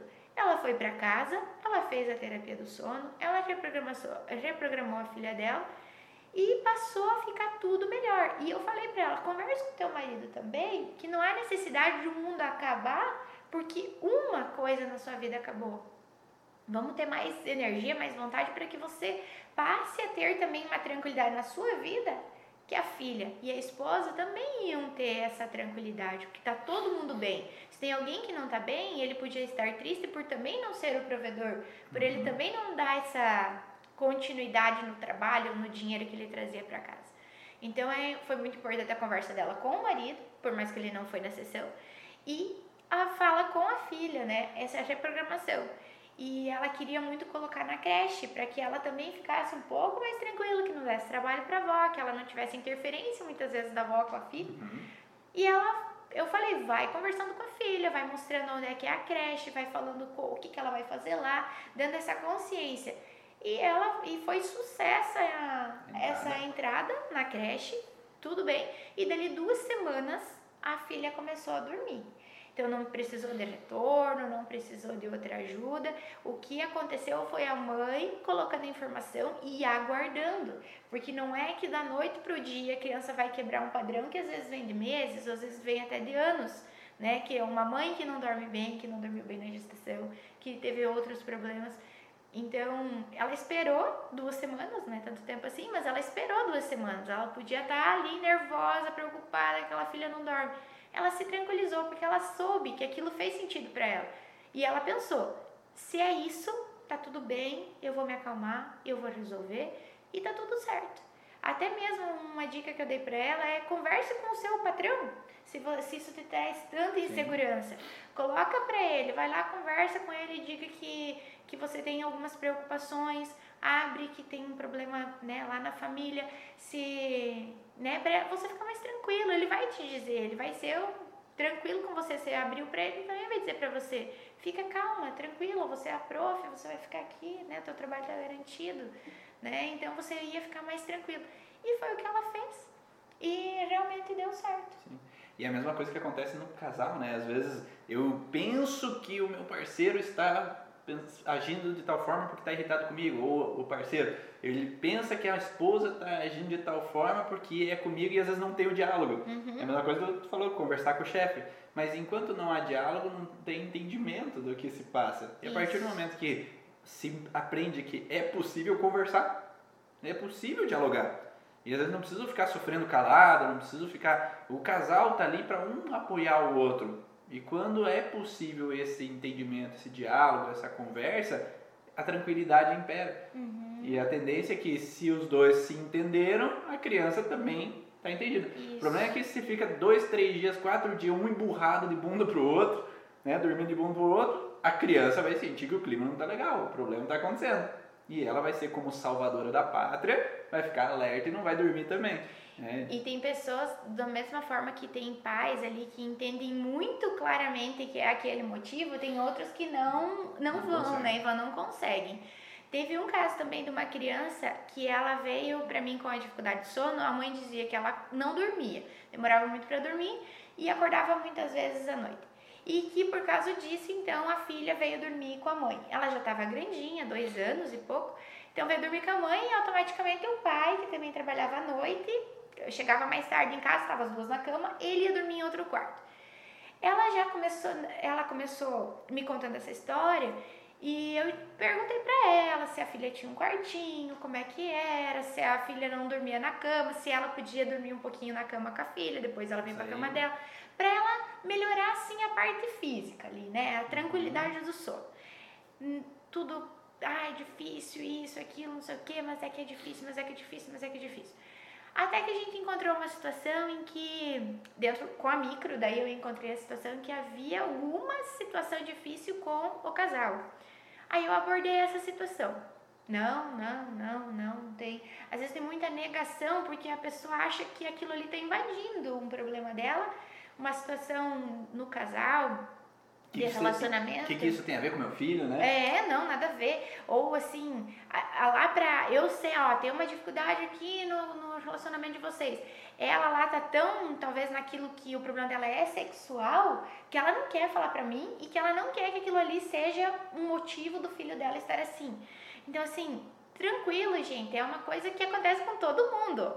Então, em algum momento ou outro, a gente precisa olhar para isso diferente do que aqueles tabus ou aquela sensação de que isso não pode ser falado, ou isso não pode ser um motivo. Ai, meu Deus, que eh, como que eu vou querer o meu marido perto de mim, não vou querer meu filho? Não é isso. Existem lugares e momentos para que cada coisa aconteça. E naquele momento existia um marido muito frustrado e existia uma mulher que também queria estar com o marido, mas por causa da história que ela é, não veio tratar, no caso, por causa de uma história, ela também estava com esse bloqueio com o marido e eles não estavam sabendo como lidar com isso. A filha passa a dormir com a mãe. E eu dei essa informação para ela. Ela não achou muito legal isso e tal. Passou alguns dias, ela não me deu retorno. E eu perguntei dali mais ou menos um mês porque eu tinha dito que se ela não melhorasse, ela viesse antes, a gente dava uma olhada, conversava, mas que era para ela explicar para a filha que o problema do papai e da mamãe ia ser resolvido por adultos e que os adultos tinham um problema, que indiferente do problema fosse do relacionamento, é, da, do diálogo, do dinheiro, da, da onde a gente mora, com quem a gente mora, ou até o sexual, que eles são adultos e eles iam resolver. E eu falei isso para ela. E que se isso ela pudesse falar beleza, e se não ela tentasse fazer essa migração da filha, pelo menos fora da cama, não que é, o pai viesse dormir a mãe, o pai e a filha lá no quarto dela e chore que e deixa ela chorar, mas que talvez a mãe e a filha migrassem para outro quarto até que a mãe conseguisse vir para a cama. E eu não achei que aquilo teve muito sucesso. Passou um tempo, ela, eu pedi para ela, falou tá do mesmo jeito. Tá bom. Outro dia eu encontrei ela na rua e ela veio me bater e falou assim: Não acredita que a, a minha filha começou a dormir. Falei: O que, que você fez? Coloquei ela num colchão no quarto dela e fiz a maior festa. Disse que aquela ali era a cama dela, que ela podia subir e descer a hora que ela quisesse. E daí todo mundo dormia com ela: o marido, a mulher e a filha. E hoje, ela disse pra mim: Hoje, fazia uns 10, 15 dias, e hoje tá eu e meu marido dormindo na cama e a filha dormindo no colchão no quarto dela. Eu falei, e o próximo passo? Ela, Ai, mas o problema é que é uma bagunça. Eu falei, o próximo passo é você fazer outra festa com uma caminha para ela, com um quarto para ela. Tudo é o jeito que você entrega a informação. Então, talvez o pai e a mãe lá ainda estão se dando bem, melhor, lá no relacionamento deles, mas não foi isso dito para a filha. Foi colocada a informação de que ela precisava ficar lá porque é bom para ela. Então, a gente não melhorou o problema do casal ainda, mas já é, melhorou talvez a concepção para o homem, que ele tem que ter o lugar dele, para a mulher, de que ela resolveu o problema que a filha está dormindo no quarto dela uhum. e a filha vai dormir. Sim. Às vezes não é a filha que ah, ela só precisa dormir comigo, ela só pode se ela dorme comigo. Às vezes é eu que quero dormir com o filho. A necessidade, muito, muitas vezes, a necessidade é da mãe de ter o filho ali, ou para separar, né, Iva? Como você comentou, essa parte sexual. Então eu vendo uma história que o sexo não é bom, que eu não posso ter um parceiro sexual, então eu quero afastá-lo mesmo. Então a gente precisa olhar quando que isso está atrapalhando. E, e, sem querer, né? Porque sem é um processo querer. inconsciente, né? A mulher ou o homem, né?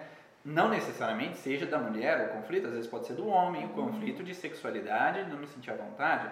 É, e aí entra muitas desculpinhas farrapadas, né? Que é aquela sensação, ah, porque é mais fácil deixar ela dormir no meio. Ah, é porque ah, eu, eu acabo dormindo lá com ela e depois voltar para o meu quarto de madrugada, daí e não, é um processo de transição. A criança não nasce sabendo dormir sozinha. Uhum. A criança não nasce de forma alguma. Eu tenho minhas filhas lá, minha filha está com 5 a 6 anos. Eu faço questão de deitar com ela para fazer, ler uma historinha para fazer ela dormir, para a gente ter o nosso tempo junto. Porque quando elas forem adultas, elas não vão mais querer eu. Então, eu quero aproveitar esse momento e poder usufruir de estar junto com elas, poder abraçar elas, poder ter esse momento com elas para elas sentirem que elas estão protegidas, elas estão seguras, elas têm o papai e mamãe ali, tá? Mas ali daí entra nesse contexto assim de que ah, é mais fácil eu ir lá ela dormir aqui na minha cama do que eu precisar levantar de madrugada. Ah, é mais fácil isso do que aquilo. É, é melhor fácil ela ficar com o colchão do lado da minha cama do que às vezes às vezes eu deitar lá na cama dela, num colchão do lado da cama dela e depois vir pro, pro nosso quarto. Mas aí entra uns padrões realmente de contextos inconscientes de inseguranças até dos pais.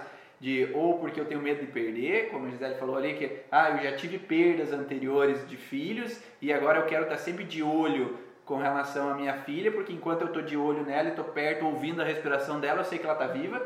E aí tem que ser trabalhado essa mãe ou esse pai que tem que ir lá toda noite lá ver se está respirando, coloca o dedo no, na... Eu fiz isso com a minha primeira filha, assim, a segunda já passou um pouco, mas que eu tinha que ir lá ver se ela estava respirando, porque eu tinha contextos na minha família de perdas, então eu tenho que ir lá olhar, eu tenho que ver se está tudo bem, né? Tem, tem que olhar. E daí quando eu corrijo isso de mim, eu estou mais relaxado, eu sei que está tudo bem, eu sei que ela está tranquila, eu sei que vai ficar tudo bem. E a mãe ou o pai relaxando nesse sentido. A criança não vai precisar avisar, mãe, estou bem, estou viva, mãe. Ela não precisa acordar de noite colocando para a mãe que ela está viva. Mãe, estou aqui, tá? Vou dormir contigo. Então ela pode ficar lá na cama dela. Isso é um dos contextos, né? Agora, tem esse contexto que você falou do, da parte de sexualidade também, porque se a criança está no meio, ela está separando o pai e a mãe, então não tem perigo de contato físico né, naquele momento. E se a mãe ou o pai trazem um conflito, às vezes é inconsciente, porque eles vêm às vezes na sessão e falam, não, tá tudo bem sexualmente comigo e com o esposo. Não, tá tudo tranquilo, libido tá bom. Não, eu faço uma vez por mês, tá bom não falo que faz uma vez por mês, mas às vezes lá dentro deles tá bom do jeito que tá. Né? Porque às vezes não quer olhar para isso também, né? É, exato, porque ou porque a criação deles foi que o pai e a mãe quebravam o pau, o contexto de casamento que eu tenho com meu esposo já é maravilhoso comparado ao meu pai e minha mãe. A comparação é não precisa ser mudado nada, né? É, Mas o filho não dorme. Sim. Ou então, dorme junto. Então já há uma coisa ali que já é melhor do que os pais, melhor do que o sogro e a sogra, mas não é o ideal. Uhum. Não é o que aquela criança vê como tranquilo. Então o pai e a mãe estão armados, não estão à vontade. Ou existe aquela, aquele contexto de que o, aquela criança disputa o pai, uhum. ou disputa o pai com relação à mãe, ou disputa a mãe com relação ao pai. Então há uns ciúmes daquela criança e precisa se trabalhar nesse contexto. Porque às vezes até o pai se sentiu um pouco rejeitado quando a mãe a mãe teve o filho, eu me sinto excluído, eu me sinto segundo plano, porque sim, eu, é necessário olhar que quem veio primeiro é o casal, o casal uhum. bota a estrutura da casa, tenho falado bastante isso, que o casal é a estrutura, o telhado da casa para sentir a criança segura dentro dela. Mas se o casal nunca é olhado mais, o casal não tem um tempo para namorar, para ir fazer um jantar romântico, não tem um tempo para tomar um cafezinho no meio do dia lá, que a gente possa conversar sobre outras coisas. Ter o nosso tempo de casal, a gente acaba colocando a prioridade para cima da criança e a criança vê como o território dela. Então a mãe é minha, sai daqui, pai. E aí, ou vice-versa, o pai é meu, sai daqui, mãe. Então cria um contexto de disputa de território. Então a criança vai querer ficar ali naquele lugar. E eu já tive casos de mulheres que, por exemplo, o marido viaja e a criança dorme no quarto dele enquanto o pai está ali. Mas se o pai viaja, a mãe vai, ah não, vem aqui dormir comigo. E por quê? Se dorme sempre lá no quarto dele, por que, que não pode dormir no quarto, continuar dormindo no quarto dele? É. Será que a insegurança é da criança ou a insegurança da mãe por dormir na cama sozinha agora? Não, a criança tem que continuar mantendo a rotina dela. A rotina dela é dormir no quarto dela, a mãe tem que se sentir segura dormindo no quarto dela, mesmo estando sozinha. Tá? E daí, quando entra nesses conflitos, a criança acaba sendo bagunçada porque ela se sente responsável pela mãe. Porque daí eu, eu tenho que dormir com a mãe para dar segurança para a mãe. E a criança não deve ser responsável pelo adulto. O adulto é responsável pela criança. O adulto dá a segurança. Então, se a mãe está com medo, a criança vai assumir uma responsabilidade que não deveria ser dela. E mesmo no contexto de separações, né? Uhum. Às vezes aquela criança acaba subindo porque ah, a mãe está insegura, a mãe está sofrendo sozinha, então eu tenho que ser forte para que a mãe fique bem. A criança não tem que ser forte coisa nenhuma, a criança tem que brincar, tem que ser criança, tem que ser feliz, né? para não ser um adulto frustrado, né? porque não pôde viver aquela infância né? de protegida. Né? Então, e tem muitos avós que falam isso, né? Ó, oh, agora o papai foi embora, você é o, você é o homem da, da casa, você tem que cuidar da tua mamãe. Não, né? A criança é criança, o adulto de casa é mãe. A mãe que tem que cuidar do filho. Sempre. Se a mãe agora vai viver sozinha, porque às vezes tem ainda o apoio do pai lá fora. Então os pais continuam os pais, mas a mãe vai viver sozinha, a mãe vai dar conta do resto. É isso que a gente deveria falar para os filhos. Porque eles se sentem responsáveis por isso, e a hora que eles tiver um sintoma, a hora que eles tiver alguma dificuldade, a gente tem a, a, às vezes aquela força de olhar só para ele. Então ele precisa resolver esse medo, ele precisa resolver esse sono, ele precisa é, resolver essa alergia. Mas muitas vezes a gente não está olhando para o que o adulto colocou para a criança sem querer. Voltando a dizer, a gente sempre dá o nosso melhor, o tempo todo. Então, assim, eu dou o meu melhor, mas naquele momento, aquele melhor tá, não está sendo suficiente para tirar ela de um, um, de um conflito, de uma situação difícil, de um sintoma físico. Então, a gente precisa olhar um pouquinho mais né? Que se existe um pai e uma mãe, o pai e a mãe cuidam deles. Se alguém uhum. faleceu, se ficaram órfãos, alguma coisa assim, alguém precisa ser responsável por eles até que eles cresçam e sejam responsáveis pela vida deles. Muitas vezes os pais querem ter o controle da vida dos filhos e em alguns momentos eles acabam jogando um pouco de responsabilidade a mais sobre os filhos. Eu costumo dizer até pro meu marido, digo, quando ele perde a paciência, ele tem 5 anos, ele não tem 30. Provavelmente o que você quer dele não vai ser o que ele vai conseguir dar para você nesse momento. Quando ele tiver 30, você vai ter seus 60, você vai olhar de novo para ele e vai achar algum erro. A gente sempre vai ter alguma questão que a gente quer manipular, a gente quer colocar no seu devido lugar, como eu imagino. E às vezes a criança está observando de outra forma ou está tentando nos curar, né? Porque muitas coisas, até mesmo na questão da, da criança adotiva, eu, não, eu tinha dificuldades de ter filho. Ele veio para curar alguma ferida. Eu tive um filho que tem determinada dificuldade, alguma situação que eu tô sempre médico, sempre. Ele veio para te mostrar alguma coisa. E se você não olhar para esse filho, espelhando em você, e nos pais e tudo mais, você não vai conseguir todo esse processo. A gente tem que colocar à disposição o tempo todo. Eu preciso estar conectada, entendendo o que ele pode estar percebendo e o que eu estou percebendo em função do que ele está vivendo, porque ele está vivendo junto comigo. Se eu ver a mudança de escola com dificuldade, se eu ver o sono dele lá no quarto dele, se eu ver o marido com dificuldade, eu, vou criar esse ambiente de insegurança.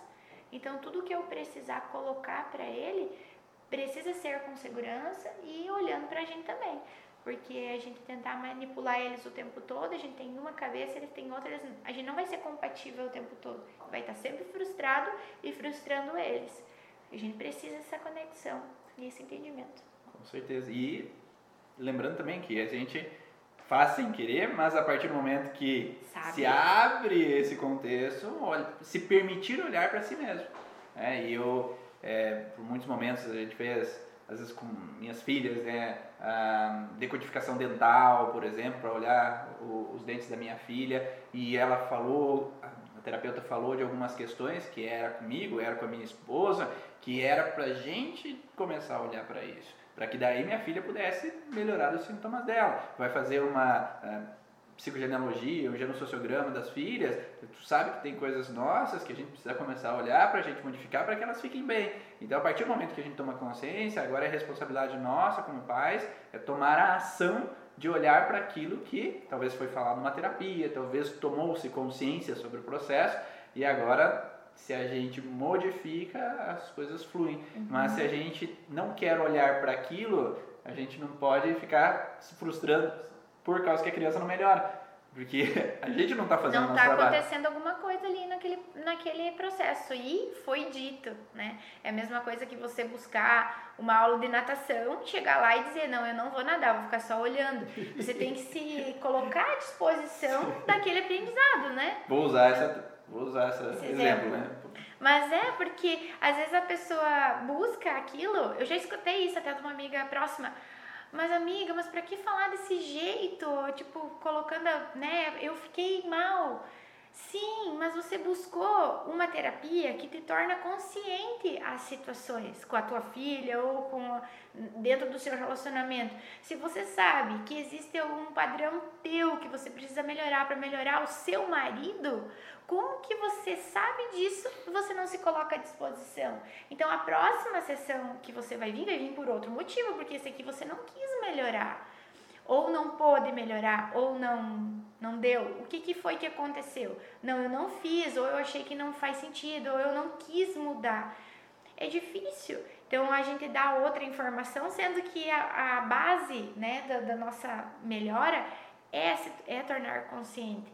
Os cuidados, a, a calma, o cuidado de colocar as coisas é, se faz necessário e a gente tenta fazer da melhor forma também. Uhum. Mas é importante que a gente saiba e a gente se coloque à disposição. Então conheça antes até a terapia para que você veja, ah, é assim que é abordado, é assim que é falado. Vamos fazer dessa forma. Lá eu já ouvi exemplos de outras pessoas que aconteceu isso, aconteceu aquilo. E quando você vai, pega a informação e use teu favor, né? Se coloque à disposição daquele processo que tudo vai dar certo. Os adultos têm muito mais impedimentos, muito mais limites do que as crianças. Quando a gente vê uma criança que não melhora, não melhora, não melhora, é, é necessário, é muito importante que venha o pai para cá, venha a mãe para cá. Porque eles têm capacidade do mesmo jeito que veio, vai. Se o corpo produziu, a gente consegue dar a volta nisso, consegue lá olhar o que que foi que aconteceu, qual é a origem desse sintoma. Mas muitas vezes a origem não está puramente aqui. A gente precisa olhar um pouquinho dos lados. Eu quero tanto que algo melhore na minha casa, na minha família, mas lá a gente mora em quatro e eu colocar um filho para ser tratado e as coisas não melhoram. Ah, mas é um ano de terapia, dois anos de terapia. Gente, vamos olhar para os outros três? Vamos olhar para outra coisa? Vamos olhar de outra forma? Ah, tem gente que gosta de Feng Shui, tem gente que gosta de outro tipo de reiki, de outro tipo de energia, porque tem que ter alguma coisa errada aqui na minha casa. Às vezes o errado é a pessoa que pode mudar um comportamento, mudar uma atitude ou buscar se tratar. Olhar para as feridas não é fácil, né, Ivan? Às vezes o receio é esse, olhar. E muitas, gente, muitas pessoas acabam fazendo até as terapias ali, melhorando 15, 20 dias E e, agora volta tudo ao normal, porque voltam a agir da mesma forma que antes, né? Então, se o, já a terapia mostrou que dá resultado, que mudando aquilo ali vocês vão ficar bem, por que não continuar? Né? É que nem dieta, né? O pessoal vai fazer uma dieta para emagrecer e dali a pouco ah, deslancha, comer tudo de novo e volta tudo Já acabou normal. o desafio 30 dias, já emagreci 5 quilos, Agora, agora, vai engordar tudo de novo. nunca mais vai voltar. Volta, gente, volta.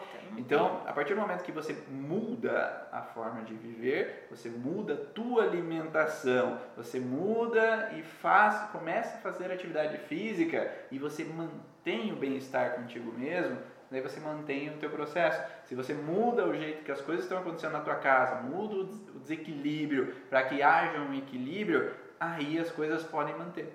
Né? Não, não que não vá ter altos e baixos em alguns Sim. momentos, e é natural, mas que você, quanto mais consciência desse processo, mais você consegue ter uma estabilidade para que todos ali acabam ficando bem. E às vezes as pessoas dizem também a questão do medo da mudança, né? Eu sempre digo isso, é meu mantra. Se vale a pena, eu mudo. Não importa. Se eu tiver que quebrar tudo para reconstruir, uma, que seja uma crença, que seja algo em casa, que seja um chacoalhão com uma pessoa. Se eu acho que isso vale a pena, eu vim talvez até me indispor contigo, porque eu sei que isso você não concorda. Se eu acho que vale a pena para melhorar a minha vida, eu acho que eu faço. Porque não importa, ninguém vai pagar o teu bem-estar, a tua paz. Então, se eu acho que isso faz bem pra mim ou para os meus próximos, o problema é com meu filho, no caso, eu acho que isso aqui deve ser mudado. Não importa, gente, a mudança não pode prejudicar ninguém, mas te beneficiar, você está sempre no controle disso. Nas, é, a, a escolha é tua, né? O controle nem sempre a gente tem. Mas a escolha é tua. Então, se tu acha que isso vale a pena, é alguém que tu ama, é, é a tua vida, vale a pena? Vai. Quebra tudo, constrói de novo, não tem problema, o tempo é teu aliado nesse, nesse momento. A gente tá cada dia melhor, cada dia mais evoluído. Agora, você parar num problema achando que não tem solução, ou até tu já encontrou a solução, mas tu não quer mudar, é porque ainda não valeu a pena. Falta alguma coisinha que precisa ser encaixada até o momento de você dizer: para tudo, a vida é minha e eu preciso mudar isso. Então lá, frase do dia, hein? Se vale a pena, eu mudo. Então vai lá, faz um print da tela aí, faz um print da tela e compartilha no teu stories é, do Instagram, no Facebook. Coloca a hashtag se vale a pena eu mudo e daí marca a Maísa ali, ó. Marca a Maísa, marca eu lá. Então coloca um print aí, coloca lá no stories ou compartilha e coloca o hashtag se vale a pena eu mudo.